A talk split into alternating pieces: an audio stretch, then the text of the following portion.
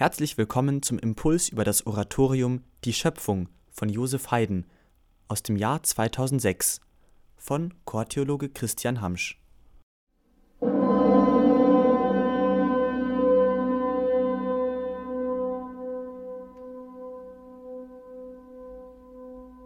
Bei einer Sopranarie von nur drei Minuten reiner Singzeit kommt es zu ca. 150.000 Berührungen der Stimmbandkante. Eine Waldameise kann bis zum 39,7-fachen ihres eigenen Körpergewichtes transportieren. Auf den Menschen umgerechnet würde dies bedeuten, dass ein Mensch mit 70 Kilogramm Eigengewicht eine Last von 2 Tonnen und 779 Kilogramm transportieren können müsste. Unser Heimatplanet, die Erde, ist einer von neun Planeten, der um unseren Heimatstern, unsere Sonne kreist. Aber unsere Sonne ist wiederum nur ein Stern von circa 100 Milliarden Sternen in unserer Heimatgalaxie, der sogenannten Milchstraße. Und unsere Heimatgalaxie, die Milchstraße, ist wiederum nur eine von circa 100 Milliarden Galaxien im bisher bekannten Universum. Ich glaube an Gott, den Vater, den Allmächtigen, den Schöpfer des Himmels und der Erde. Ja, wie unvorstellbar, wie genial ist seine Schöpfung. Man könnte meinen, zu Beginn von Haydns großem Werk ein gigantisches kosmisches Ereignis, das sich vor ca. 13 bis 17 Milliarden Jahren ereignet haben dürfte, hören zu können. Den Urknall, die Entstehung von Zeit und Raum und die sich daran anschließende Entwicklung der Natur. Sicher ist, dass Haydn als Grundlage für seine Vertonung den ersten Schöpfungsbericht aus Genesis, Genesis 1.1 bis 2.4a verwendet hat, der die Erschaffung der Welt in sieben Tagen erzählt. Aber ist das nicht ein Widerspruch zu den unvorstellbaren Zeiträumen von 13 bis 17 Milliarden Jahren, über die wir gerade nachgedacht haben? Nur für denjenigen ist dies ein Widerspruch, der den ersten Schöpfungsbericht nicht richtig zu lesen vermag.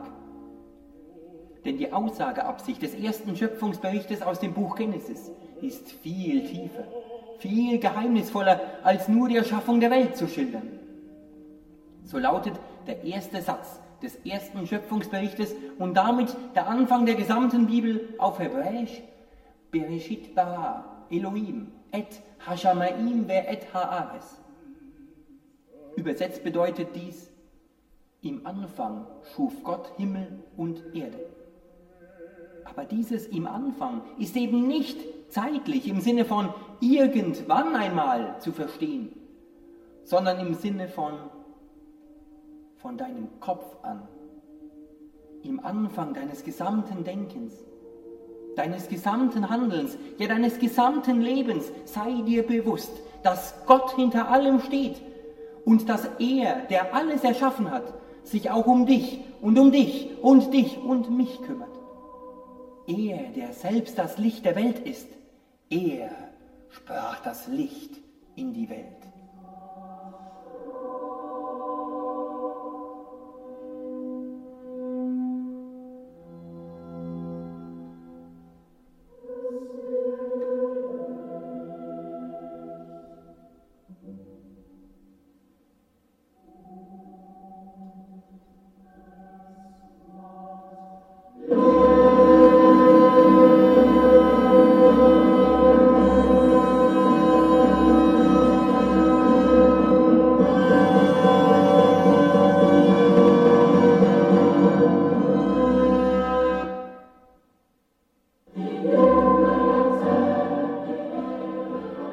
So will also der erste Schöpfungsbericht aus Genesis mit der ihm eigenen Poesie, seinen Formeln und seiner bildhaften Sprache gar nicht erzählen, wie Gott das Universum erschaffen hat, sondern dass er es erschaffen hat.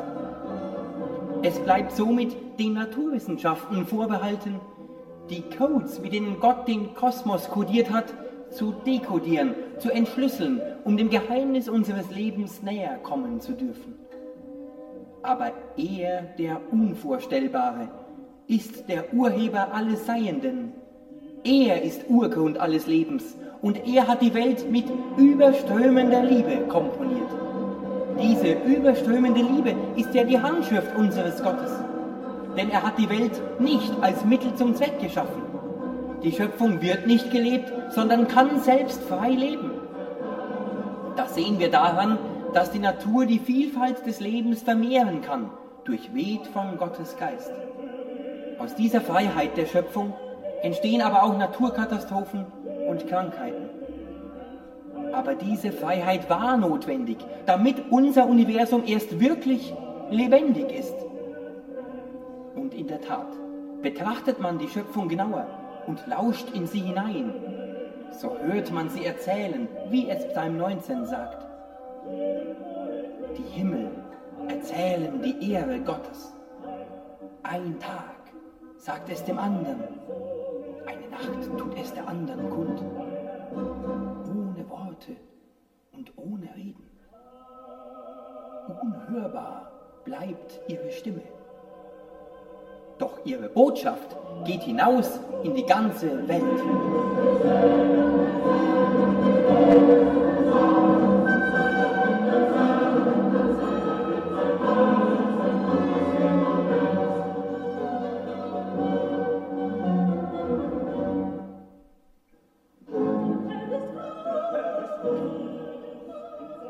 Zweiten Teil von Haydns großem Werk werden wir an die Entstehung der Tiere und auch des Menschen erinnert. Der Mensch ist eine Erfindung Gottes. Ob diese Erfindung genial ist, liegt an jedem Menschen, an uns selbst, nämlich daran, ob und wie wir unser Leben für andere einsetzen. Der Mensch vermag ohne Gott nichts, oder wie Haydn es vertont hat, du nimmst den Odem weg, in Staub zerfallen sie. Aber mit Gottes Beistand wird für uns sogar das Unmögliche möglich. Und tatsächlich ist der Mensch das einzige Geschöpf, das die Schöpfung bewusst versuchen kann zu durchschauen und zu verstehen und durch sie hindurch ihn, den Schöpfer, erblicken und ihn loben kann. Und gerade dieses Lob des Schöpfers ist ja der Zielpunkt unseres Werkes von Heiden.